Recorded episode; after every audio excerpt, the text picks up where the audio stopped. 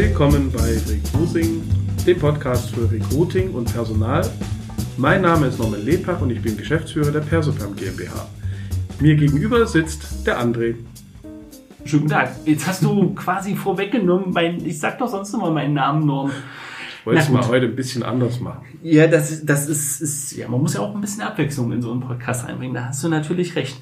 Ähm, schon deswegen haben wir heute nur ein Thema, mit dem wir uns beschäftigen werden. Äh, das hat allerdings äh, ganz schön in sich. Und äh, danach gibt es wie immer noch ein bisschen Updates zu dem, was äh, rundherum noch passiert. Ich schlage vor, wir legen los. Im besten Fall äh, machen wir heute eine nicht ganz so lange Folge, äh, weil wir terminlich auch noch äh, gebunden sind. Und äh, es geht los. Es geht um die ne, Datenschutzgrundverordnung, aber nicht alleine um die. Ähm, es gab nämlich einen Artikel in der Personalwirtschaft, eines unserer Lieblingsmedien, äh, wo es um die Datenschutzgrundverordnung geht mit Bezug auf ähm, die E-Privacy-Verordnung, die tja, irgendwann 2020 jetzt nun mal kommen soll oder nicht. Vielleicht ganz kurz ein geschichtlicher Abriss von meiner Seite aus. So 2017 wurde die angestoßen, sollte eigentlich auch schon lange in, in Kraft getreten sein, aber äh, dadurch, dass die mh, wie einige andere Verordnungen auch äh, sehr, sehr schwierig geschrieben wurde, mit sehr viel Unzufriedenheit auch aus Wirtschaftsseite aus, aber nicht nur aus Wirtschaftsseite aus, ähm, ist die nochmal auf die äh, Überarbeitungsbank geschoben worden, sollte eigentlich in einer Beschlussfassung zumindest, also ein, ein, eine Beschlussfassung, wo die wichtigsten Details feststehen sollte, im Mai passieren. Das ist nochmal nach hinten gelegt worden, ähm, weil, ich weiß jetzt gar nicht, wer sich in der Ratspräsidentschaft äh, noch nicht festlegen wollte. Dann waren EU-Wahlen, jetzt soll im äh, quasi äh, dritten und vierten Quartal äh, diesen Jahres noch dran gearbeitet werden und sie soll, wenn alles klar geht, äh, ja Mitte nächsten Jahres 2020 äh, nun in Kraft treten. Das Schlimme an Verordnungen ist, die treten unmittelbar in Kraft, also es wird vielleicht eine Übergangszeit von einem Jahr noch geben, aber die gelten sofort und äh, der nationale Gesetzgeber kann hier zwar noch Öffnungsklauseln äh, einarbeiten beziehungsweise sich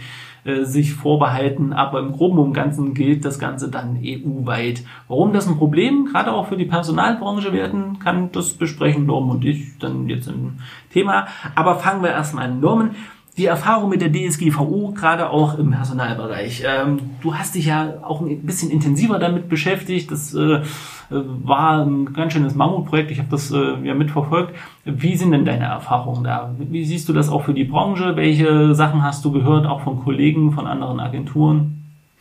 Naja, am Anfang war ziemlich viel Unsicherheit. Das äh, ist aber immer so, wenn was Neues kommt, äh, muss man sich erstmal reinlesen, reindenken. Dann ähm, muss man für sich auch die Entscheidung treffen, was gilt eigentlich für das eigene Unternehmen, für die eigenen Themenfelder. Und dann muss man eine Lösung finden, wie man mit den Anforderungen, die gestellt sind, umgeht. Und ähm, es gibt immer noch sicherlich den einen oder anderen, der sich mit der Datenschutzverordnung noch nicht so auseinandergesetzt hat. Das finde ich sehr riskant, weil die Risiken sind schon ja, erheblich, weil auch die Bußgelder sich äh, immens äh, gestiegen haben zu früheren äh, Datenschutzverordnungen äh, ja, und so weiter. Das ist einfach nicht mehr, das ist nicht mehr so wie früher. Ja, da wird mal eine Abmahnung oder da wird eine Abmahngebühr oder irgendwas verlangt, sondern da geht's äh, schon um größere Beträge, die also hier verlangt werden können und ähm, das möchte sicherlich keiner zahlen.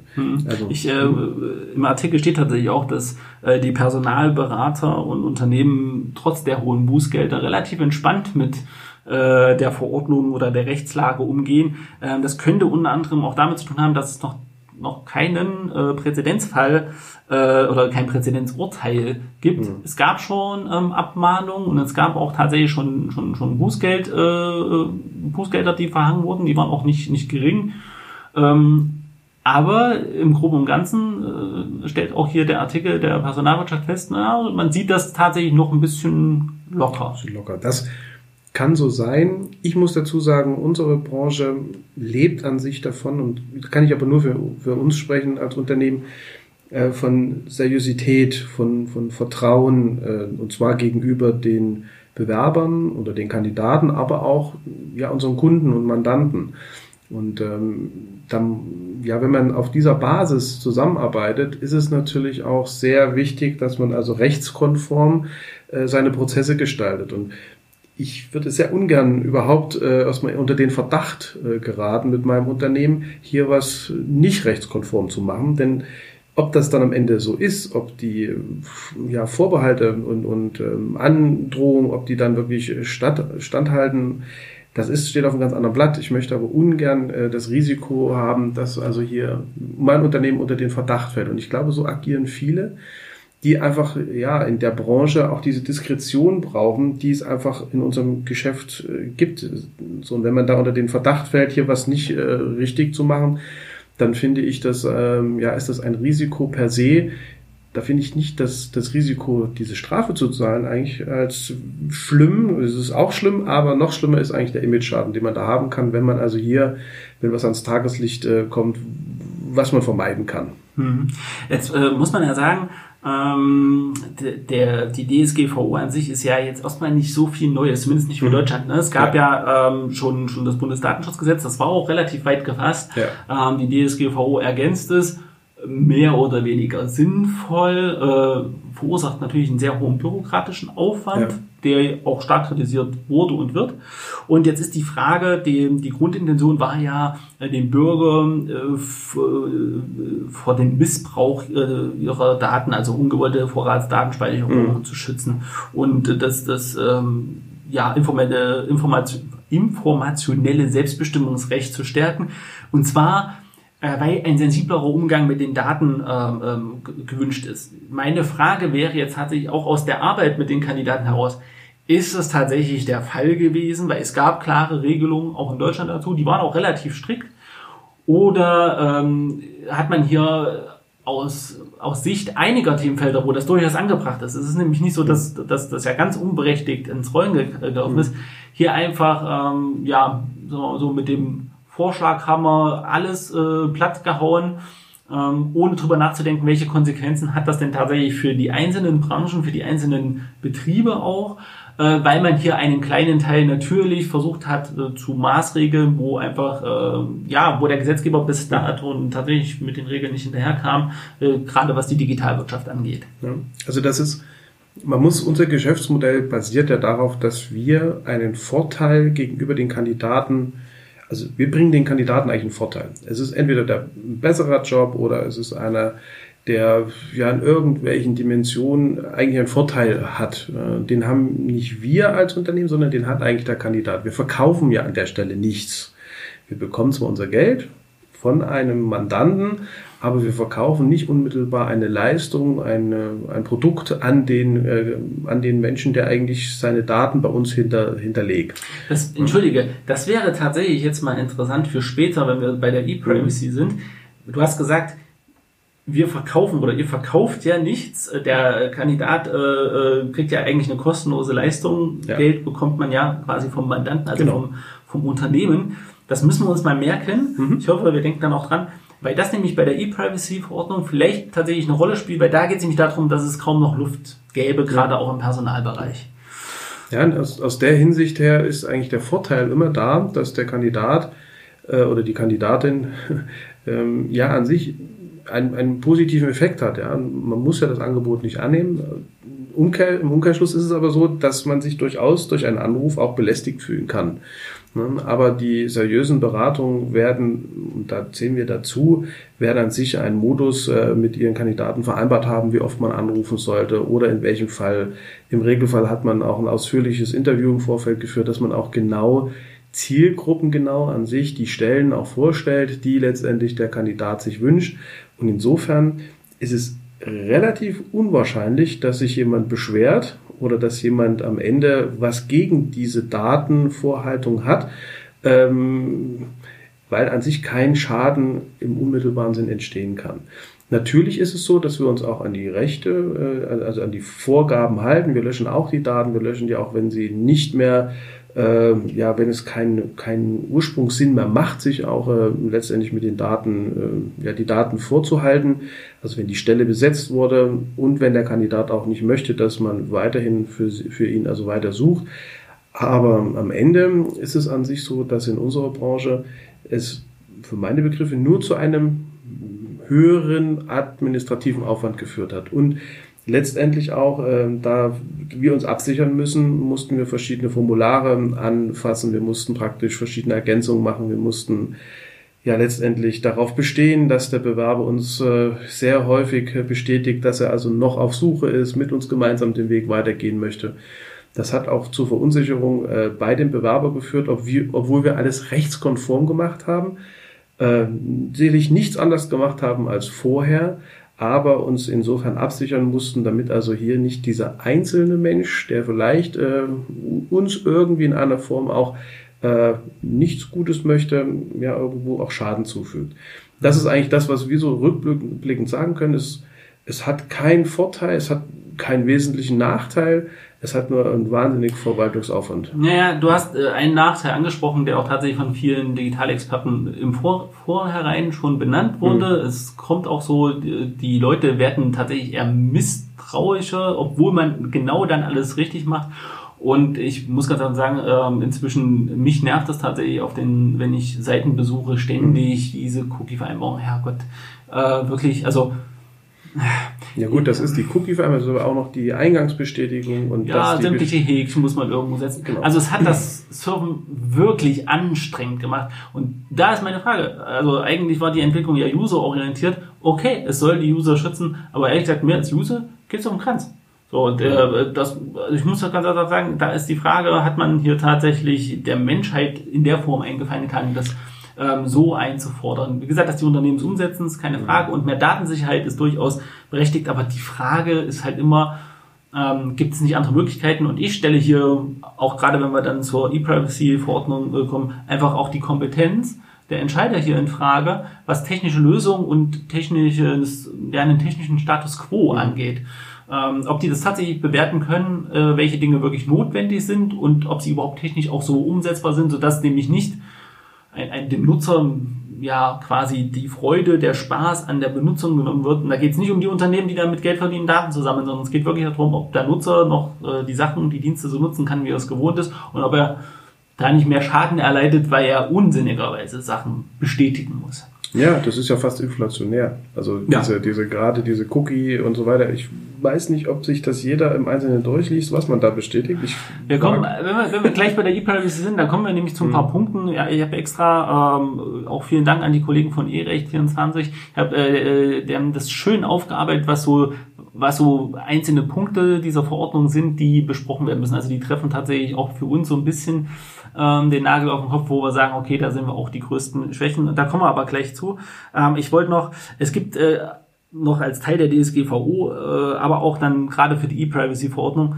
Ähm, also in dem Artikel der, der Personalwirtschaft stand, dass, ich muss das mal so ein bisschen zitieren, ferner warnen Juristen vor den Fallstricken der inzwischen weit verbreiteten Praxis von Mitarbeiterempfehlungen. In Aussicht einer vom Arbeitgeber ausgelobten Prämie schicken Beschäftigte den Lebenslauf eines Bekannten zusammen mit einer persönlichen Empfehlung an die Personalabteilung. Ich muss jetzt hier mal wieder, es tut mir leid, äh, bei den Journalisten nachhaken haben die mal so ein System getestet, weil, also du kannst mich jetzt gern äh, eines Besseren belehren, aber das letzte Mal, als wir auf der Zukunft Personal waren und auch gerade mit Talentry und äh, mit Firstbird gesprochen haben, also mir ist nicht bekannt, dass die ganze Lebensläufe von Mitarbeitern schicken, also die vermitteln den Kontakt und das war's. Ich muss mal ganz anders sagen, das ist wieder dieses Halbgare.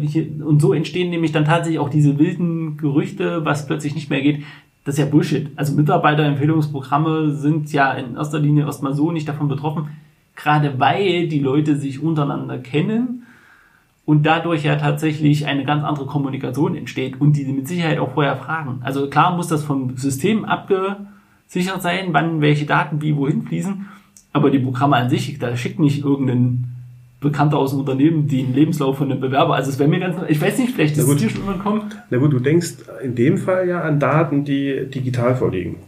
Ähm, es gibt aber auch Mitarbeiterempfehlungsprogramme, wo, ich sage jetzt mal, in, in gedruckter Form ein Kärtchen ausgefüllt wird, wo man dann sagt, okay, ich habe die Empfehlung von A nach B und dann ist der Lebenslauf vielleicht auch nicht nur digital, ja. sondern ist gedruckt. Aber Norman, hm. wo soll denn der Lebenslauf herkommen, wenn nicht von dem Bewerber, wenn er Interesse hat? Also, also ja, der, ich könnte finde theoretisch, der könnte theoretisch aus einem sozialen Medium, aber ich sage es mal von einem Lebenslauf. Ach, naja, jetzt hört doch auf. Also, ich, also ich, ich sehe das ähnlich wie du. Also die Gefahr ist, äh, dass jemand das nicht möchte ist sehr gering, das, weil wenn man sich auch, es ist ja nichts, was anonym passiert. Also die Person, die die Empfehlung ausspricht, ist ja namentlich bekannt und insofern geht sie das Risiko ja auch mit vollem Bewusstsein ein, dass man hier Ärger bekommt und dass es Ärger geben kann, wenn man zum Beispiel mal unterstellt, dass die Person überhaupt nicht bekannt ist. Also dass sich der Empfehler und der Empfohlene gar nicht kennen, das ist schon sehr un unwahrscheinlich. Ich meine, die Fälle mag es geben, aber das ist so gering, dass ich glaube, dass es dazu weder eine Verordnung noch ein Gesetz noch irgendwas gebraucht Das Bundesdatenschutzgesetz äh, hätte das auch mit Sicherheit äh, schon regeln können. Also die Frage ist tatsächlich, also A, ob das jetzt vom Artikel her sei, also ob man da nicht hätte mal ein bisschen besser mhm konzipieren müssen, ja. ob, äh, ob, das, ob die Projekte so funktionieren und ob das so sinnig ist. Und das nächste ist tatsächlich, dass ähm, schon ein, äh, wenn es denn dazu führen würde, ich sagen muss, genau dahingehend, finde ich, hätte man mehr überlegen müssen, welche Branchen betrifft das alles und wie wirkt sich das in Einzelfall aus. Ja, das ist komplex, das ist eine schwierige Aufgabe, das ja. streitet keiner ab. Aber genau die Verantwortung, finde ich, hat Politik in dem Fall. Kommen wir denn jetzt endlich mal zur E-Privacy-Verordnung? Also vielleicht muss man noch mal, äh, ich weiß gar nicht, ob ich es schon gesagt habe, erwähnen, das ist eine Verordnung. Das heißt, wenn die beschlossen ist, gilt die unmittelbar. Es wird vielleicht eine Übergangszeit geben. Das kann die EU festlegen, ähm, so ein Jahr oder zwei. Also ein Jahr äh, gehen die meisten Experten von aus. Aber sie gilt. Und die nationalen Gesetzgeber können Öffnungsklauseln noch, noch postulieren, aber die sind auch sehr eingeschränkt. Also Ziel von so einer Verordnung ist natürlich, dass europaweit ähm, äh, gleiches Recht gilt. Und grundsätzlich ist es auch erstmal gut und wichtig und richtig. Das will immer gesagt sein. Es geht ja nicht darum, dass wir die Daten nicht schützen wollen, aber die bringt schon einiges an, an zusätzlicher Verschärfung, gerade auch weil sie als Ergänzung zur DSGVO gedacht ist, mit sich und auch nicht immer die cleverste. Das ist, wie gesagt, auch der Grund, warum die noch nicht äh, ähm, besteht, äh, weil es da massive äh, Kritik gab und es würde, wenn sie denn so kommt, wie es momentan äh, ähm, also wie es zumindest schon in, in einigen Fassungen zu lesen war, dann hätte das wäre ein richtiges Beben, auch gerade für die Personalbranche. Nicht ganz wie in den Artikeln beschrieben, dass das ein unlösbarer Akt wäre und sich Personalagenturen auflösen müssen. Das haben wir schon besprochen, da sind wir anders, weil es gibt da Mittel und Wege, äh, gute Arbeit zu leisten. Aber da muss richtig rangeklotzt werden. Nicht das Personalberater nicht schon richtig ranklotzen.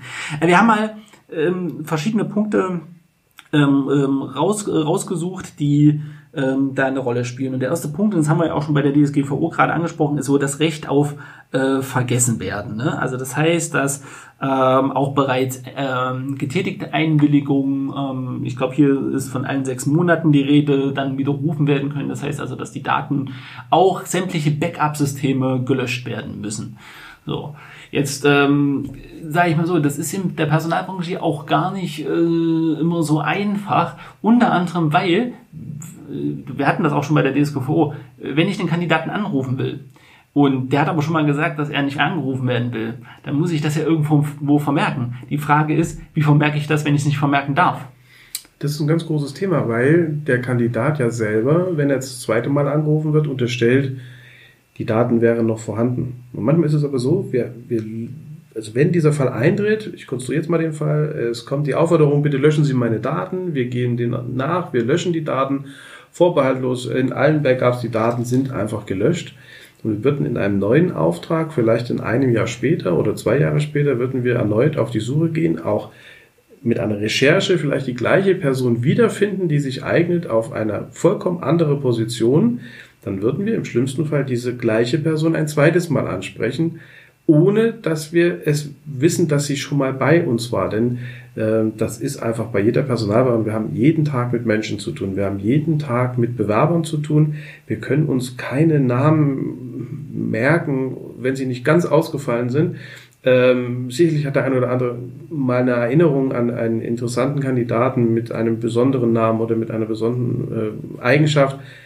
Aber es wird häufiger sein, dass wir vielleicht bei einem neuen Mandat den gleichen nochmal anrufen und wir mit einmal in der Beweispflicht sind, dass wir ihn nicht darauf anrufen, dass die Telefonnummer bei uns noch gespeichert war, sondern einfach, dass nach einer neuen Recherche erfolgt ist. Und das ist die Schwierigkeit. Das, ich wüsste gar nicht, wie wir das machen sollen. Jetzt könnte man natürlich argumentieren, dass die E-Privacy-Verordnung, da müssen wir mal einen Punkt vorweggreifen vor den anderen, die ich hier schon habe, äh, Direktwerbung ja auch äh, zukünftig verbietet. Ja ähm, weil sie äh, als unerbetene Kommunikation äh, dient.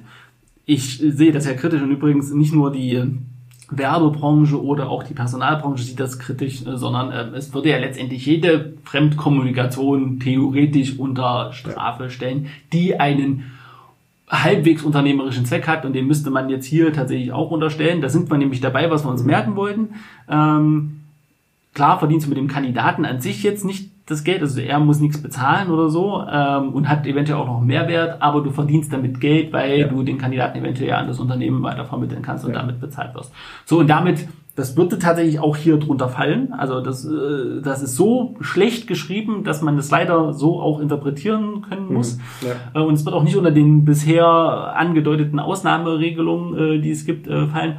Und das würde, wie gesagt, bedeuten, dass ein ganz großer Teil der Kommunikation, digitalen Kommunikation, abbricht, also keine Mails, keine Nachrichten mehr, auch in sozialen Netzwerken, außer man ist mit den Personen vielleicht schon befreundet, bloß ja, das äh, ja, ist ein schwieriges Unterfangen, gerade auch im Recruiting. Äh, oder halt tatsächlich ähm, auch fremde, also Telefonnummern, die man online findet, sind nicht gleichzeitig eine Einwilligung, äh, dass man kommunizieren kann.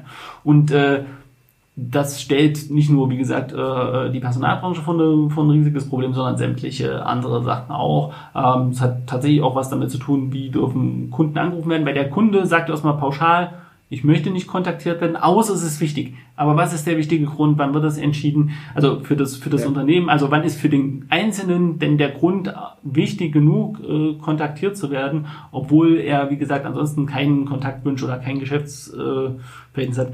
Ganz schwierige Nummer. Ähm, ja, also von, von daher äh, müsste man das Beispiel jetzt natürlich darauf auswerten, dass, äh, dass man die sowieso so nicht anrufen kann. Aber die Frage ist halt, was ist mit Kandidaten, die äh, sagen, bei wichtigen äh, äh, Sachen können sie mich kontaktieren, ansonsten nicht. Ich möchte nicht, dass sie meine Daten speichern. Mhm. So, das heißt also, du darfst den grundsätzlich wieder kontaktieren, hast die mündliche Zusage, darfst aber keine Daten speichern, weißt nicht, ob du den schon mal angerufen hast und du kannst nicht sagen, ist das jetzt der richtige Grund, den anzurufen für den jeweiligen Job oder halt nicht. Also das ist eine ganz schwierige Sache. Sehr schwer.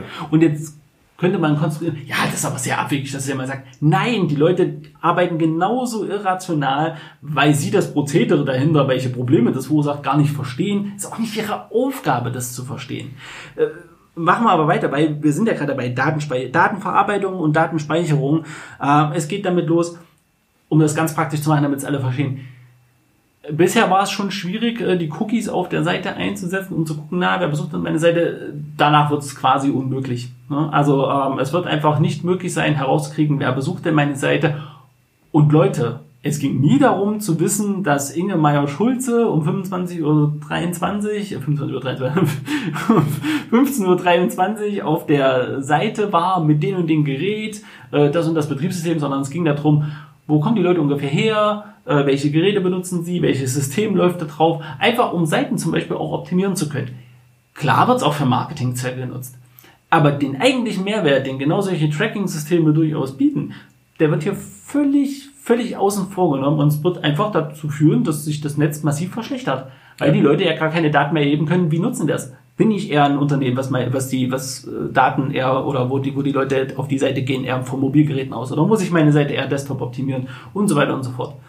Also es ist ein riesengroßes Problem und dementsprechend dürfen natürlich auch keine Daten mehr äh, äh groß gespeichert werden. Also ja. ne, das heißt also auch die Daten, die du verarbeitest, zum Beispiel wenn du eine Mail bekommst, die kannst du tatsächlich einfach lustig ich habe in dem Artikel gelesen, die musst du zurückschicken. Ja, aber die Daten hast du ja trotzdem erhalten. Du musst dir trotzdem, also wenn dir jetzt jemand einen Lebenslauf ne, schickt, wie gehst du damit um? Nur noch über die Seite hochladen mit x Anklicksfenstern? Okay, kann man machen. Aber was macht man mit den Kandidaten, die trotzdem die Mail mit dem Anhang schicken?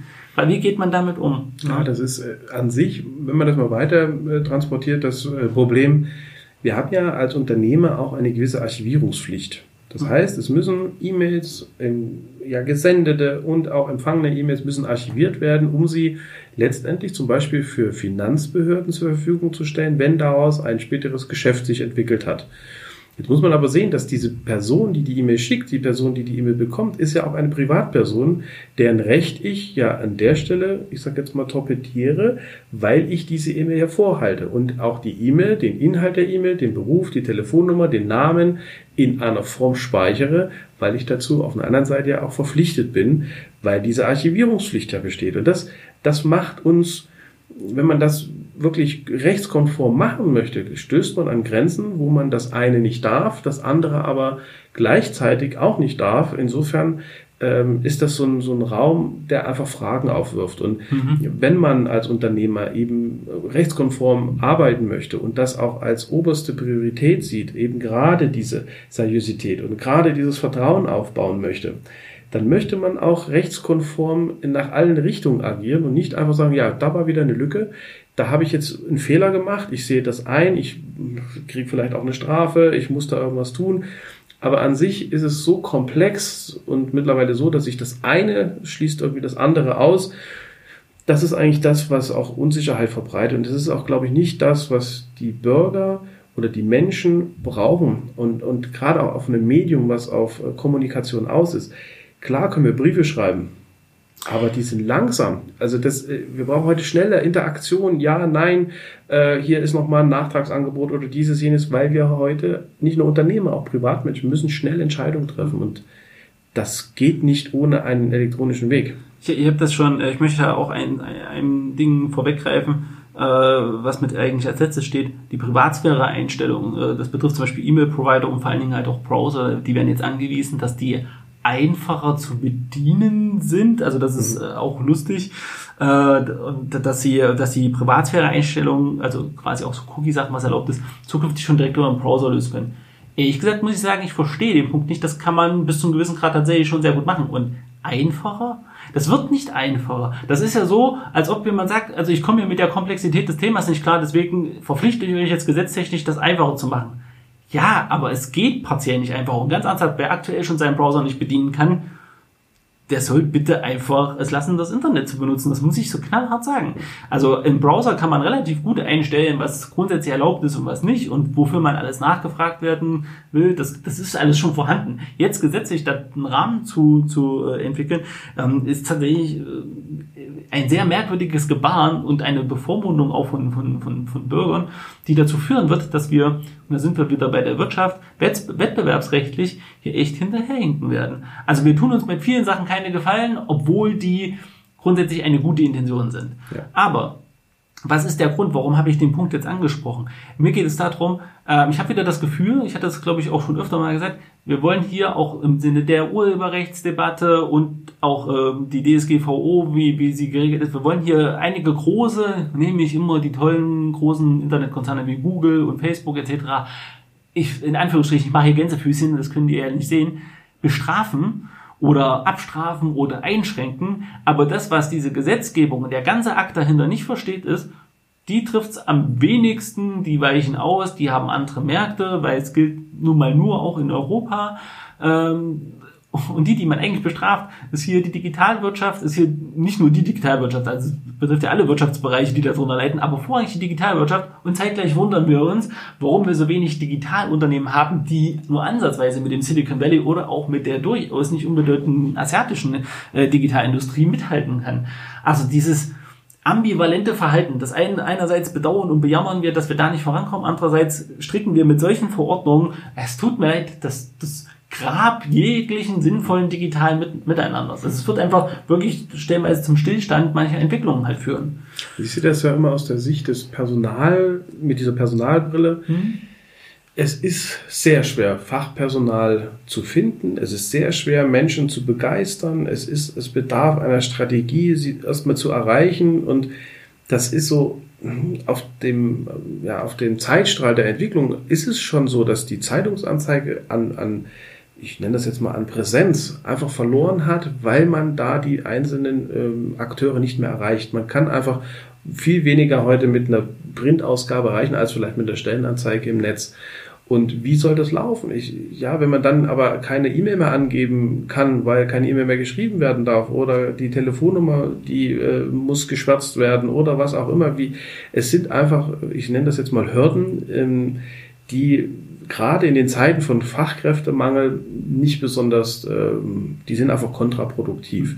Also es muss, äh, ich muss das mal, es geht theoretisch, aber das Problem ist, dass man den Prozess so verkompliziert in einer Zeit, wo wir eigentlich gucken, dass wir dem User möglichst einfache Möglichkeiten zur Datenvermittlung und Übermittlung ja. äh, bereitstellen, entwickeln wir juristisch gesehen aber komplett das Gegenszenario. Ja. Und du hast es schon angesprochen Deutschland wird massiv darunter leiden. Wir, wir haben glücklicherweise, muss man fast sagen, im Gegensatz zu vielen anderen Ländern, äh, ein wirklich, wirklich großes Problem, was den Fachkräftebedarf angeht und nicht nur Fachkräfte, sondern es zeigt sich ja schon auch in, in der täglichen Arbeit, was ich von dir höre.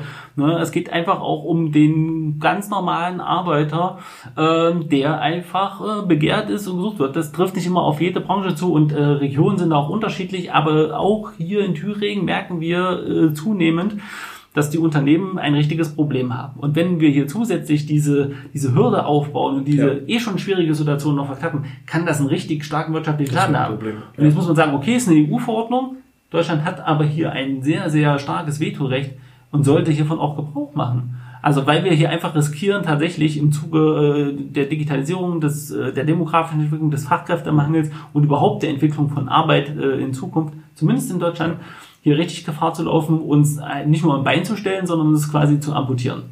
So. Also der Schutz der Daten bin ich ein absoluter Verfechter von. Das muss so sein. Äh, man muss äh, die Daten auch äh, irgendwo rechtssicher abspeichern, auch ich sage mal so sicher abspeichern, dass kein Dritter, der also da nichts zu suchen hat, auch keinen Zugang erhält.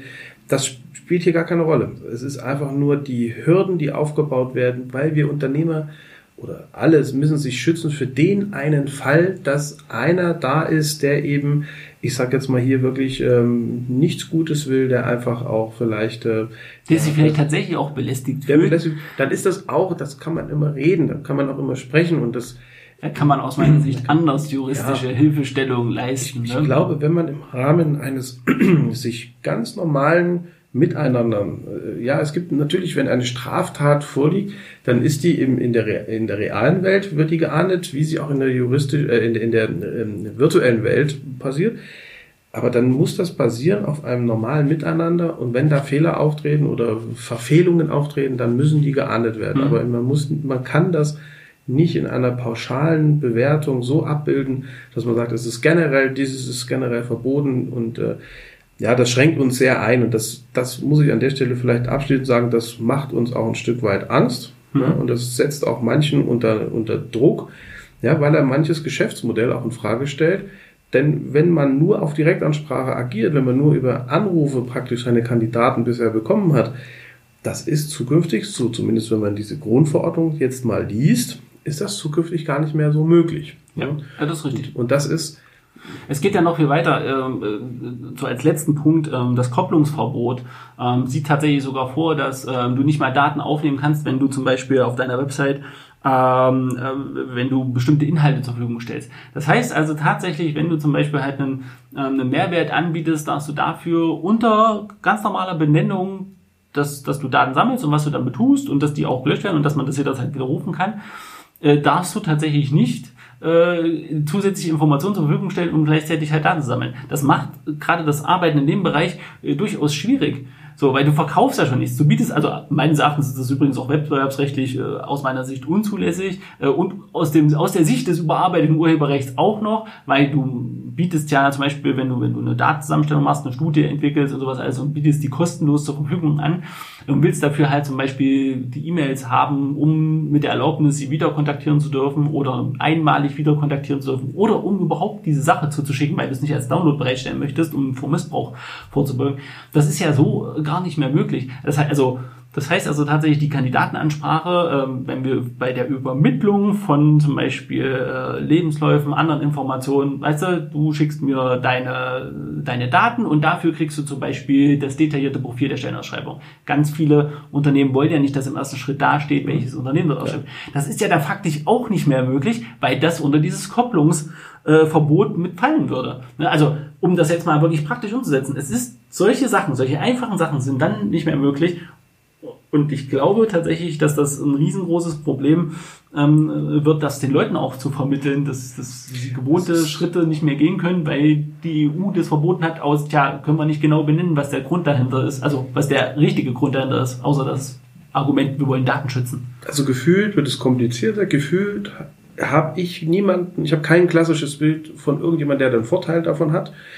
Ich sage insgeheim und auch jetzt ganz deutlich, ich appelliere an die Menschen, die an sich dafür verantwortlich sind, dass sie doch vielleicht nicht nur in solchen Schubladen denken, Denn es gibt so viele positive Effekte auch, wenn man diese Medien nutzt äh, und wenn man sich dafür auch äh, öffnet. Ähm, ich, das ist wirklich ein Appell äh, an die Vernunft, doch nicht alles regeln zu wollen, was doch eigentlich schon fast geregelt ist und wo jeder auch sagt, ich kriege bestimmt am Tag auch ganz viele Spam-Mails und äh, Angebote von Sachen, die mich nicht interessieren. Gegen die man übrigens schon vorgehen kann. Könnte man. Wir machen es halt nicht, weil wir ja, zu faul sind. Ich, naja, zu faul. Ich habe die schneller gelöscht und äh, habe sie vielleicht in einen anderen Ordner geschoben, als dass ich jetzt äh, ja eine riesen... Juristisch gesehen könntest du aber richtig reich werden damit.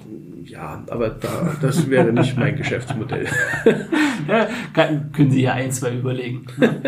Ähm, okay, ich äh, tatsächlich so viel kürzer wird die Folge nicht. Äh, du musst zum nächsten Termin, Norm. Ähm, noch zwei Dinge. Ähm, zum einen, unseren äh, Eishockey-Event müssen wir in den November äh, verschieben. Das liegt aber einfach daran, weil wir gucken wollten, dass wir einen äh, Freitag kriegen, ähm, damit die Leute nicht äh, im Wochenende aus ihrem Familienleben rausgehen. Reicht schon, wenn es ein Freitagabend ist.